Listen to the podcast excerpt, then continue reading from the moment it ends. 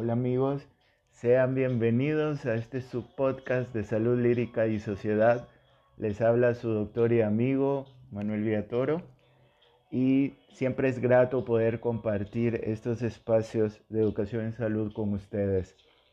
Pues comentarles que posiblemente este sea mi último podcast en, en este lugar donde, de donde lo estoy haciendo en este momento porque próximamente pues voy a cambiar de domicilio, pero eso no significa que no voy a seguir haciendo eh, este tipo de contenido.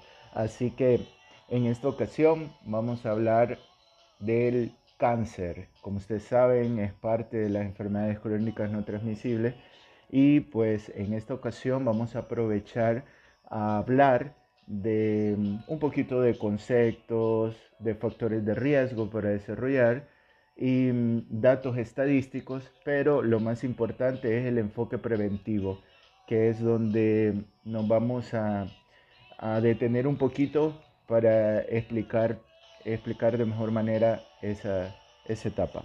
Así que nada, sean bienvenidos a este su podcast y espero que este tema pueda ser de su agrado. Hasta luego. Hola, ya estamos aquí nuevamente. Pues bueno, les comentaba que íbamos a hablar un poco del cáncer y bueno, decirles de que el día 4 de febrero es el Día Mundial de la Lucha contra el Cáncer. Así que eh, vamos a desarrollar un concepto eh, que alude a un conjunto de enfermedades que se pueden originar en casi cualquier órgano o tejido del cuerpo. Entonces, esto significa que cuando las células anormales crecen de forma desproporcionada o descontrolada y estas pues sobrepasan sus límites em, habituales de crecimiento, entonces Em, estas pues tienden a invadir partes adyacentes del cuerpo, del órgano, etcétera, o se propagan a, otros tejidos mm, de otros órganos.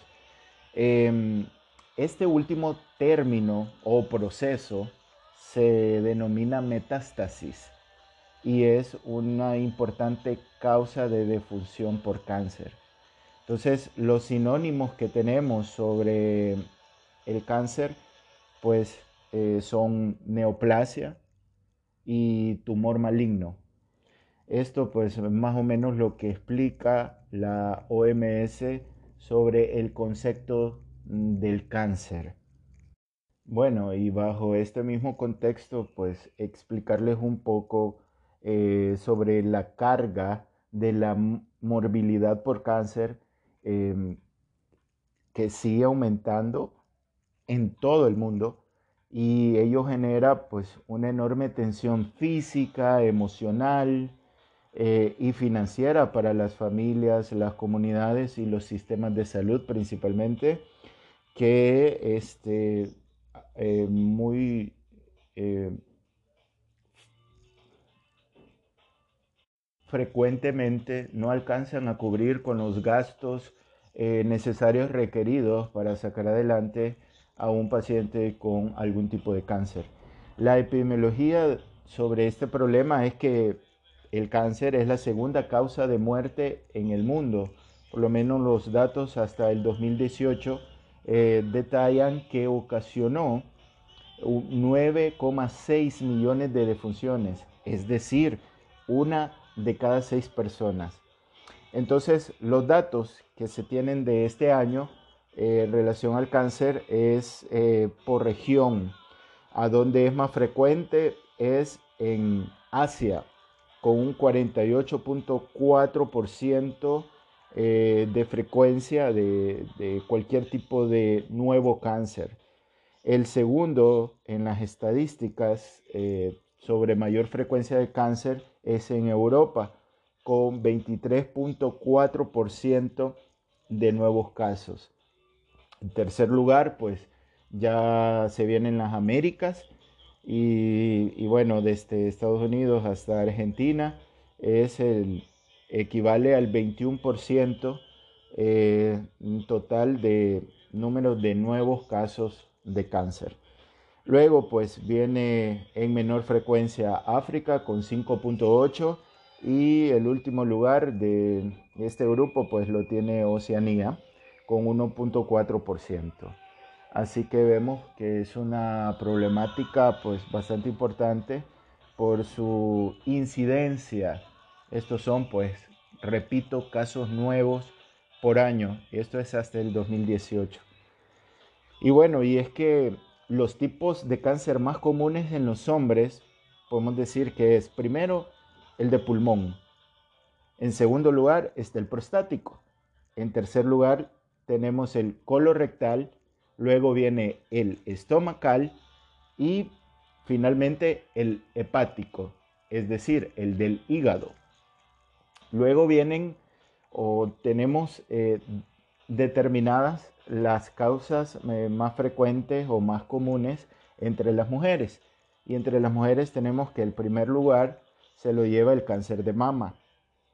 A diferencia del hombre, el segundo lugar se lo lleva el cáncer colorectal. Después viene el cáncer de pulmón. Luego el cáncer cervical, el que tiene que ver pues eh, con los tamizajes de citología, el útero y todo eso. Y finalmente el tiroideo. Esos son los cánceres más frecuentes en las mujeres. Saben que hay eh, unas proyecciones estadísticas en salud que, tratan de ilustrar que del 2012 al 2030 eh, eh, van a haber un aumento de más del 50% de casos mundiales de cáncer. Es decir, que se va a pasar de 14 millones actualmente a 21 millones de nuevos casos de cáncer. Y esto también pues se relaciona en la misma época de 2012 a 2030 las muertes mundiales por cáncer.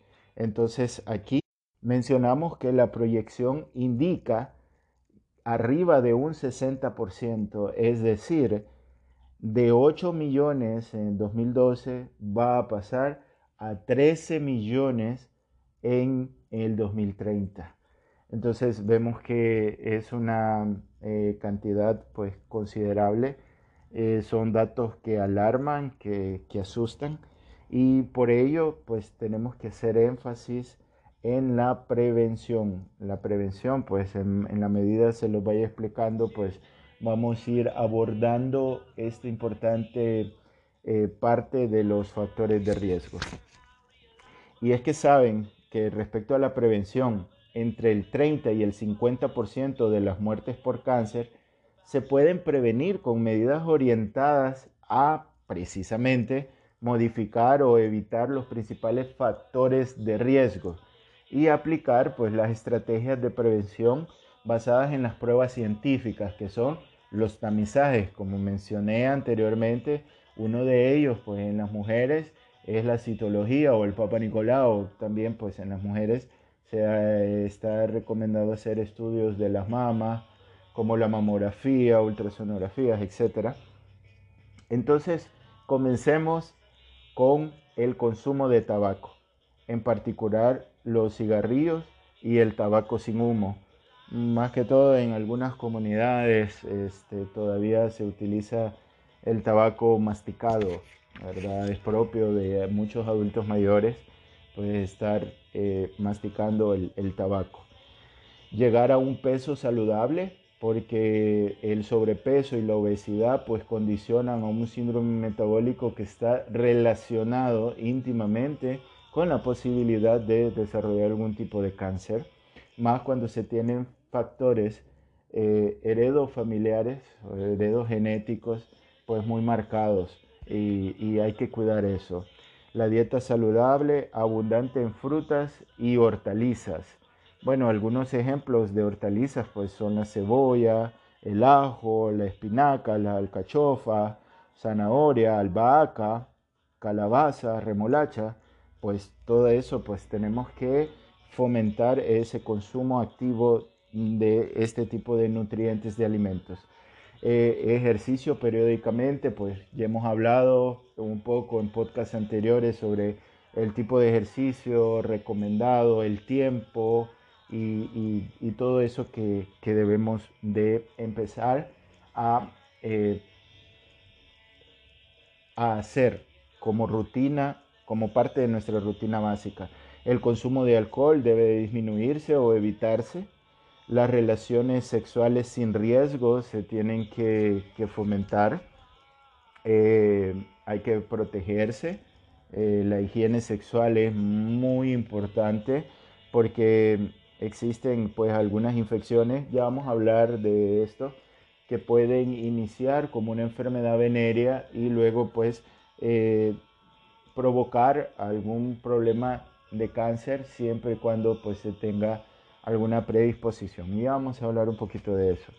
Eh, como una buena práctica debemos vacunarnos contra la hepatitis B, contra el BPH. Em, tenemos que evitar la exposición a la radiación ultravioleta y la radiación ionizante eh, para cuidar, protegernos pues principalmente pues nuestra piel, la contaminación atmosférica de las ciudades y el humo de combustibles sólidos en el interior de las viviendas. Eso hay que evitarlo. A veces pues hay mucho transporte colectivo que ya está pues en, edad avanzada y que emite mucho humo y a veces ese humo penetra hasta la intimidad de las casas y eso pues provoca eh, eh, que se aumente este riesgo potencialmente. Eh, hay que se debe también eh, recibir atención médica periódicamente si está con una enfermedad crónica o si no, si tiene antecedentes eh, familiares eh, de alguna enfermedad o de algún cáncer, es necesario pues por lo menos pasar una consulta para estar totalmente seguro que todo está bien. las personas de los países de ingresos bajos y medianos tienen mayores probabilidades de desarrollar cáncer como consecuencia de infecciones crónicas. Y aquí está lo que les hablaba un poco hace unos segundos de las infecciones crónicas por BPH, que es el virus del papiloma humano, que pueden entrar como verruguitas en la zona genital y esas pues no son exclusivas de la zona genital, se conocen como condilomas y son verrugas pero también puede estar en la cara, pueden estar en otros lados, dependiendo. Y este, también el cáncer de estómago, que es causado por una infección crónica por la bacteria de Helicobacter pylori. Esto pues ya hablamos un tema solo de esto, del Helicobacter pylori, que es una bacteria pues, que está considerada como precursora del cáncer, así que eh, Helicobacter pylori identificado y Helicobacter pylori que debe de ser erradicado. Em, el cáncer de hígado causado por infección crónica de los virus de la hepatitis B o de la hepatitis C. Ahora ven por qué es tan importante pues, vacunarse eh, periódicamente para evitar padecer de estas enfermedades virales que nos puedan eh, provocar otra em, entidad más complicada como el cáncer. Así que bueno, voy a una pequeña pausa y regreso en unos segundos. Hasta luego. Bueno, sobre la morbimortalidad por cáncer, em, esta se puede reducir con la detección precoz y el tratamiento de los pacientes con la enfermedad. La detección precoz, pues por medio de los tamizajes, por ejemplo, en el hombre, el examen físico de la próstata eh, o el PSA cuando haya una alta sospecha de, cáncer. En las mujeres, lo que hemos hablado de la mamografía, la ultrasonografía, eh, el Papa Nicolau, este, las pruebas endoscópicas en los casos de úlcera péptica cuando se esté sospechando algún cáncer gástrico. Todos estos pues son tamizajes que eh, se pueden eh, desarrollar en alguna consulta. La prevención es la estrategia más costo eficaz a largo plazo para luchar contra el cáncer. Esto pues lo tenemos que, tener en cuenta. Ya hablamos de, todo lo que tiene que ver con la prevención desde la alimentación, el ejercicio, bajar de peso, eh, incluir hábitos saludables a la vida, evitar tóxicos, vacunarse, la salud sexual, pues todo eso, recordémoslo que es muy importante. Y también pues mencionarles un poco sobre las probabilidades de que el cáncer responda al tratamiento. Son mayores si se logra identificar en una fase temprana, lo que también aumenta las probabilidades de supervivencia y obviamente reduce la morbilidad y los gastos del tratamiento. Eso sería lo ideal, ganar, ganar, ¿verdad? El diagnóstico precoz identifica casos sintomáticos de cáncer en la fase más temprana posible.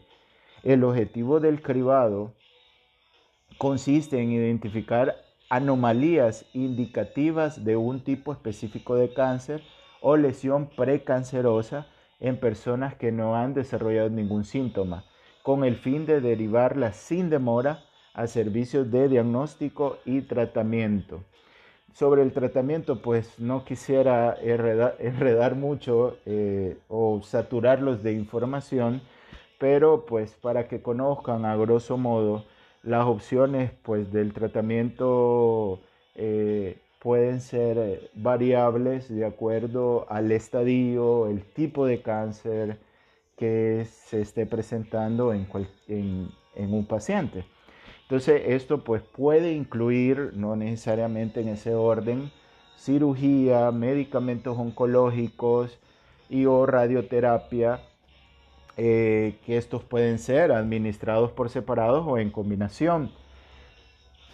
Hay, existe un equipo multidisciplinario de oncólogos, que son los especialistas en cáncer, eh, que recomienda el mejor plan terapéutico posible en función del tipo del tumor, la fase del cáncer en la que esté, los factores clínicos y de otra índole que se deben valorar. Entonces, al final, la elección del, del tratamiento tendrá en cuenta las preferencias de los pacientes y la capacidad del sistema de salud. Entonces, eh, por dar un ejemplo típico de un caso de cáncer de mama, digamos un estadio em, mediado, eh, podría ser eh, cirugía, radioterapia, quimioterapia, terapia hormonal. Por ejemplo, pues ese podría ser un orden lógico según como mencioné anteriormente, el tipo del tumor, la fase del cáncer, los factores clínicos, etcétera, lo que debe valorar precisamente el especialista en el área que es el médico oncólogo. Entonces, eh, también hay una subespecialidad que tiene que ver con los cuidados paliativos, que es cuando el cáncer pues ya tiene metástasis o cuando el pronóstico ya no es favorable, que ya no, ya no es posible hacer cirugía, radioterapia o cualquier otra cosa porque el cáncer está muy avanzado. Entonces, eh, estos cuidados están destinados a mejorar la calidad de vida de los pacientes y la de sus familias. Son un elemento esencial de la atención oncológica. Eh, esto tiene pues mucha solidaridad, es muy humano. A mí me parece una labor muy loable del personal que está involucrado en los cuidados paliativos. La atención de los supervivientes incluye un plan detallado para el seguimiento eh, de toda posible recidiva y la detección de nuevos cánceres, la evaluación y la gestión de los efectos a largo plazo asociados con el cáncer y o su tratamiento, así como los servicios necesarios para satisfacer las necesidades de los supervivientes.